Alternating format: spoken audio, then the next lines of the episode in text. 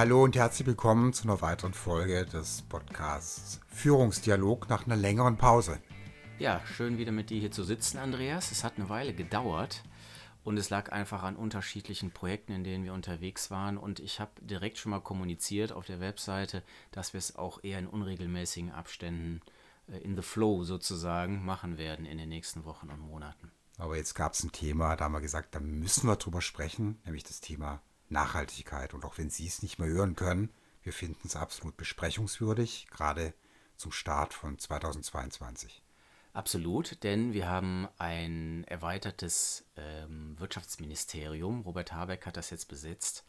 Und da tut sich einiges. Und er hat jetzt schon mal in, äh, rausposauniert, dass wir bei dem aktuellen Veränderungstempo die Klimaziele in Deutschland bis 2030 nicht erreichen. Zum einen wollen wir auf die Frage stellen, welche Bedeutung hat das Thema 2022? Warum ist es besprechungswürdig? Ja, was heißt das für Organisationen? Ähm, das wird ein spannendes Thema. Welche Spannungsfelder sehen wir da? Und klar, Führungsdialog, was heißt es für Führungskräfte? Ja, und vielleicht gibt es auch noch den einen oder anderen Tipp oder eine Idee, wie man da lösungsorientiert auch rangehen kann. Und toll finde ich, dass ich von dir jetzt gerade ein neues Verb gelernt habe, nämlich rausposanieren. Das gefällt mir. Gut, okay, dann steigen wir mal ein.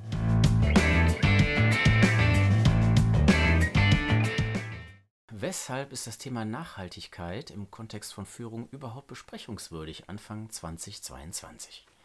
Ja, es ist tatsächlich etwas, was ähm, relevant wird, weil es sozusagen vom Nice to Have zum Must Have wird. Also etwas, was wir früher vielleicht als Maßnahme im Corporate Social Responsibility vor uns hergeschoben haben, in Form von Reiserichtlinien, also wo ist es möglich, zum Beispiel nachhaltiger zu handeln ist es jetzt etwas, was tief in die DNA von Unternehmen einsickert. Zum Beispiel durch den Green Deal der EU, durch die Taxonomie, also einfach die Frage, wie werden wir in Zukunft Leistung bilanzieren.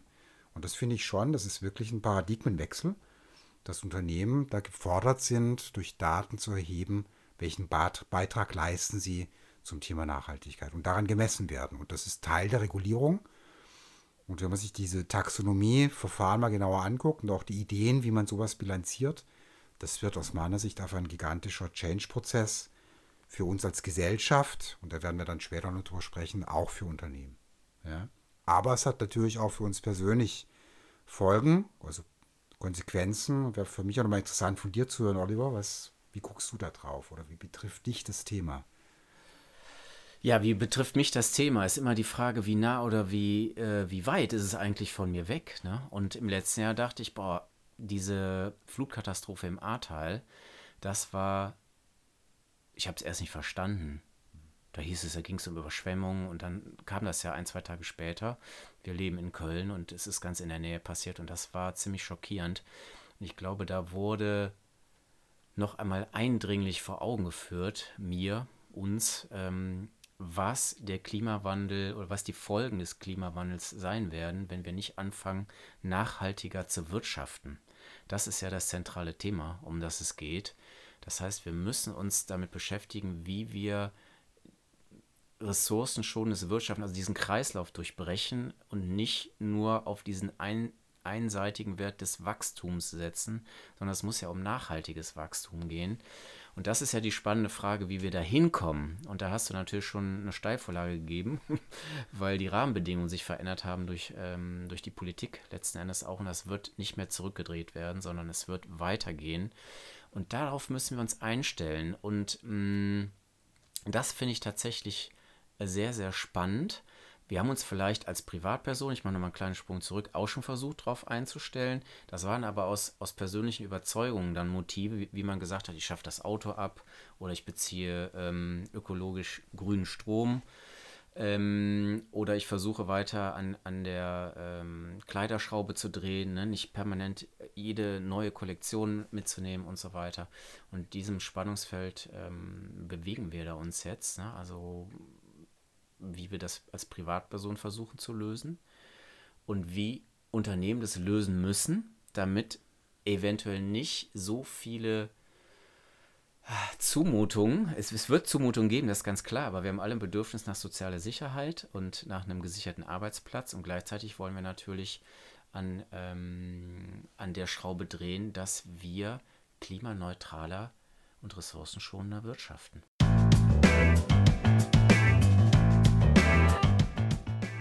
Andreas, was heißt das denn jetzt für Unternehmen und welche Spannungsfelder lassen sich da vielleicht beobachten?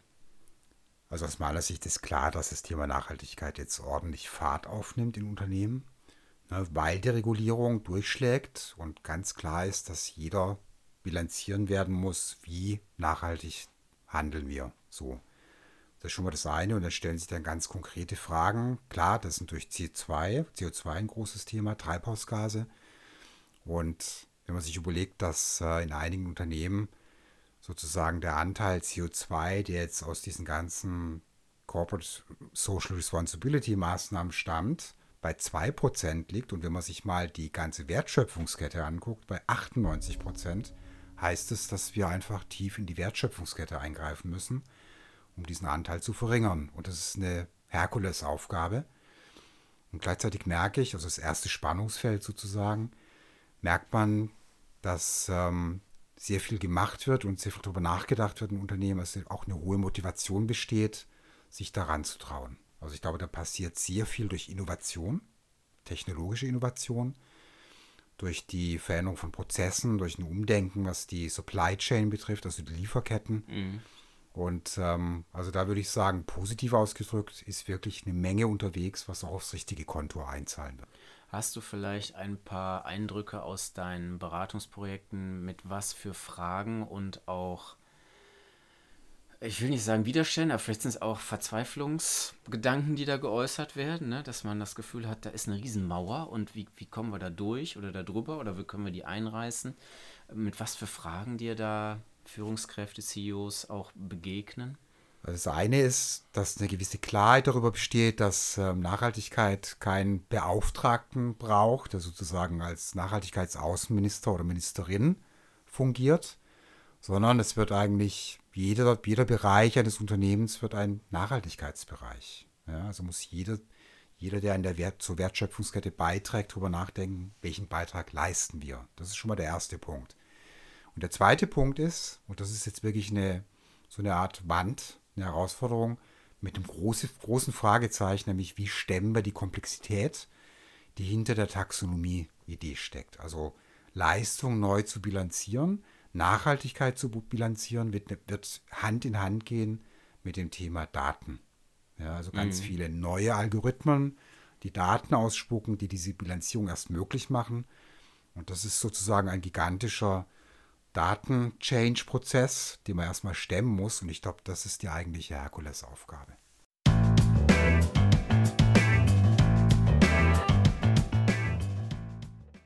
Äh, mir hat neulich ein Manager aus einem, von einem Automobilhersteller erzählt, dass seine Kinder ihn gefragt haben, gibt es denn bei euch noch Ledersitze? Ja? Und da musste er erstmal eine Antwort parat haben als Vater, aber auch als Anbieter. Ja, und dann ist die Frage, wie viel Innovationskraft steckt in einem Unternehmen, um diese ja, gestiegene Sensibilität, aber auch die eigene Befindlichkeit ähm, an der Stelle zu bedienen. Ja.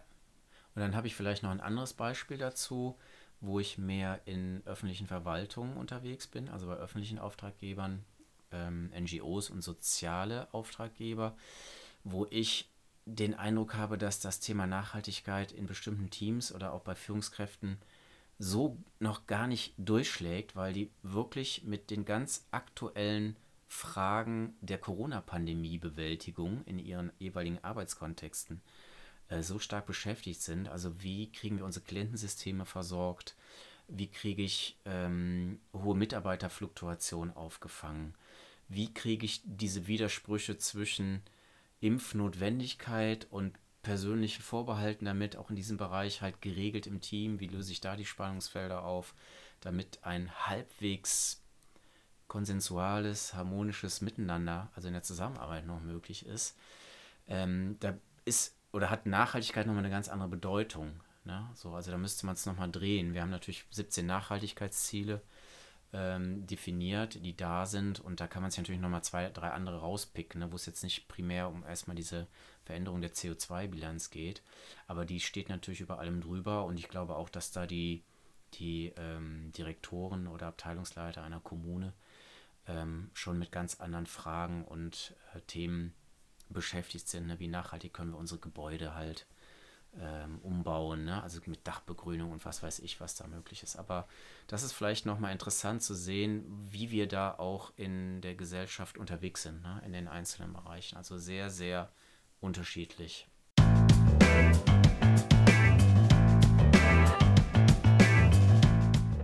So, jetzt stellt sich als drittes die Frage, was bedeutet es denn für Führung? Und da möchte ich erstmal sagen, eigentlich ist es eine tolle Führungsaufgabe, durch das, was vor uns liegt, zu führen und da wirklich dafür zu sorgen, dass wir das Ziel erreichen. Also die nächsten zehn Jahre werden total spannend, mit noch viel mehr Innovation als in den letzten 100 Jahren zusammen. Und da durchzuführen, finde ich, ist grundsätzlich erstmal eine tolle Führungsaufgabe. Das Zweite ist, da wo Spannungsfelder sind, braucht es Führung. Also durch die Spannung zu führen, in dem Wissen, dass wir die Spannung nicht auflösen können, dass wir auch die Widersprüche nicht auflösen können, dass wir auch die Frage auch nicht äh, beantwortet kriegen, was ist denn jetzt die Lösung, weil wir sie zum Teil einfach noch nicht kennen. Ja, und ich glaube, da den Raum zu halten, die Sicherheit zu geben, das Vertrauen, dass wir da hinten wieder rauskommen und es wird Antworten geben, das ist für mich im Kern die Führungsaufgabe.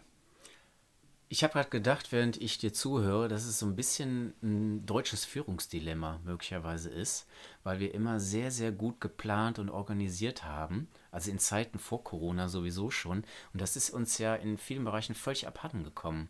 Ich habe jetzt gerade nochmal ähm, gedacht, ja, wir reden hier über eine Impfpflicht, die möglicherweise kommt, aber der Bundeskanzler stellt das sozusagen erstmal frei, wie das in seinem neuen Konsortium geregelt wird, parteiübergreifend, der Koalitionspartner.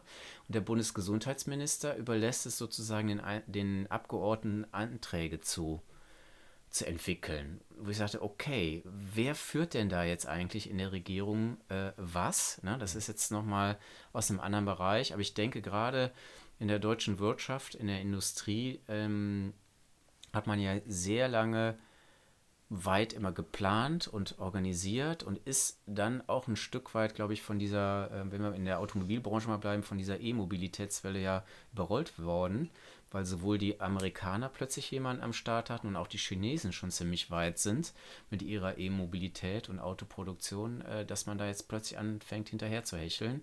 Und wir haben ein riesen Halbleiterproblem, mhm. ne? weil alle Produktionsstätten im Ausland liegen. Ne? Also ähm, und das finde ich sehr interessant und auch gleichzeitig auch eine Challenge. Also ich glaube, dass es tatsächlich für, für einen bestimmten Führungstypus eine richtige Challenge ist. Ähm, eine spannende, also ich finde die durchaus sehr spannend und auch anspruchsvoll. Hätte aber auch das Gefühl, dass da vielleicht gar nicht jeder mehr Lust drauf hat. Das heißt, da müsste man noch klarer für sich selbst die Frage beantworten, will ich überhaupt Führungskraft sein? Also will ich diesen, diese Rolle einnehmen, die viel weniger von meinem Expertenstatus ähm, erfordert. Und das ist ja, finde ich, schon ein sehr stark deutsches Problem, dass noch zu viele Karrieren von da ausgehen und in der Führungsrolle enden. Was nicht zwangsläufig heißt, dass jemand gerne die Führungskraft ist. Und ich glaube, diese Frage zu beantworten ist sehr wichtig. Will ich diesen Weg mit begleiten als Führungskraft? Ja, wir betonen das ja auch öfter schon mal in der einen oder anderen Folge. Und das ist natürlich jetzt ähm, in der Frage der Nachhaltigkeit nochmal, wird es, glaube ich, nochmal dringlicher. Ne? Also habe ich die Bereitschaft und die Lust, mich auch dieser wirklichen Challenge äh, zu stellen. Gut, und dann braucht es natürlich auch eine Reihe von Fähigkeiten und persönlichen Eigenschaften. Also für mich ganz wichtig der Mut, ja? Risikobereitschaft, neue Wege zu gehen, aber auch ein gesundes Maß an ja, Sachorientierung, an sich an Daten zu orientieren, bei Entscheidungen zum Beispiel. Und die Fähigkeit, Beziehungen zu gestalten. Bei in Teams, in Organisationen und über Organisationsgrenzen hinaus, in Kooperation zum Beispiel. Ja, das mit der Beziehungsfähigkeit, das finde ich ja besonders wichtig, ne? weil ich nach wie vor denke, dass da doch äh, großer Ver Verbesserungsbedarf oder Verbesserungspotenzial noch besteht. Ich würde gerne mit einem Zitat von der Maya Göppel da nochmal andocken wollen, die gesagt hat, es reicht manchmal nicht nur aus, neu zu denken in den Projekten oder Prozessen, sondern darüber hinaus auszusteigen und, und den kompletten Rahmen mal von außen zu betrachten und ganz neu zu denken. Und das sind auch die Eigenschaften, die du eben genannt hast. Hm, ich finde es wichtig, dass man die Kommunikation auf eine breitere Basis stellt. Man könnte vielleicht den Eindruck gewinnen, dass es äh, das Thema Nachhaltigkeit in bestimmten Top-Management-Ebenen, durchaus dann natürlich interdisziplinär da auch schon besprochen wird. Aber die Frage bleibt, wie viel dringt eigentlich nach unten? Weil wenn ich Nachhaltigkeit tiefer an mich heranlasse, auch in der, in der Belegschaft als normaler Mitarbeiter, Mitarbeiterin, dann führt das oder kann das zu einer stärkeren Verunsicherung führen, ne? weil wir uns unternehmensstrategisch ja komplett verändern müssen.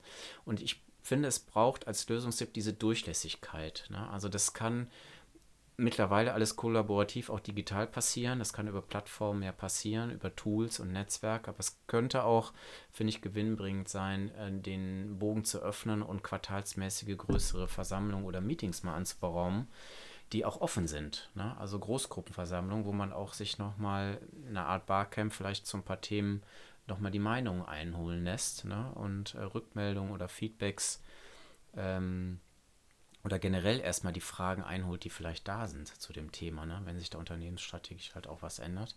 Das fände ich, glaube ich, sehr, sehr wichtig, äh, das zu tun. Und gleichzeitig fände ich es auch hilfreich, in ähm, meinem Unternehmen mal zu schauen, wo sind denn möglicherweise kreative Potenziale noch brachliegend und habe die gar nicht über bestimmte Förderprogramme, Assessment Center nochmal herausgeholt, wo liegen einfach Talente verborgen, weil der Zuschnitt der aktuellen äh, Arbeitsplatzbeschreibung und der Aufgaben, die ich da mache, diesen Wandel gar nicht halten kann. Ne? Da muss ich sowieso was verbreitern.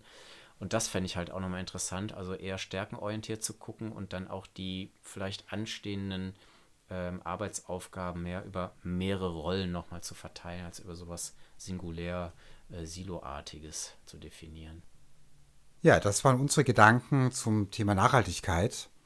Und ähm, wir haben übrigens im Sommer was geplant, was diesen Prozess in die Nachhaltigkeit unterstützt, nämlich das New Leadership Retreat, das Oliver und ich planen, im Allgäu vom 19. bis 22.06. Genau, da wird es einfach die Möglichkeit geben, neben dem Thema Nachhaltigkeit, wo, wo auch viel Werte, Themen drinstecken oder Wertewandel halt auch drinsteckt, auch mit eigenen Fragen oder kleinen Fällen zu kommen und dann werden wir dort miteinander arbeiten können.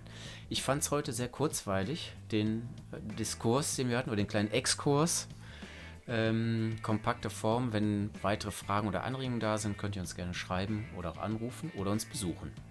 Bis zum nächsten Mal.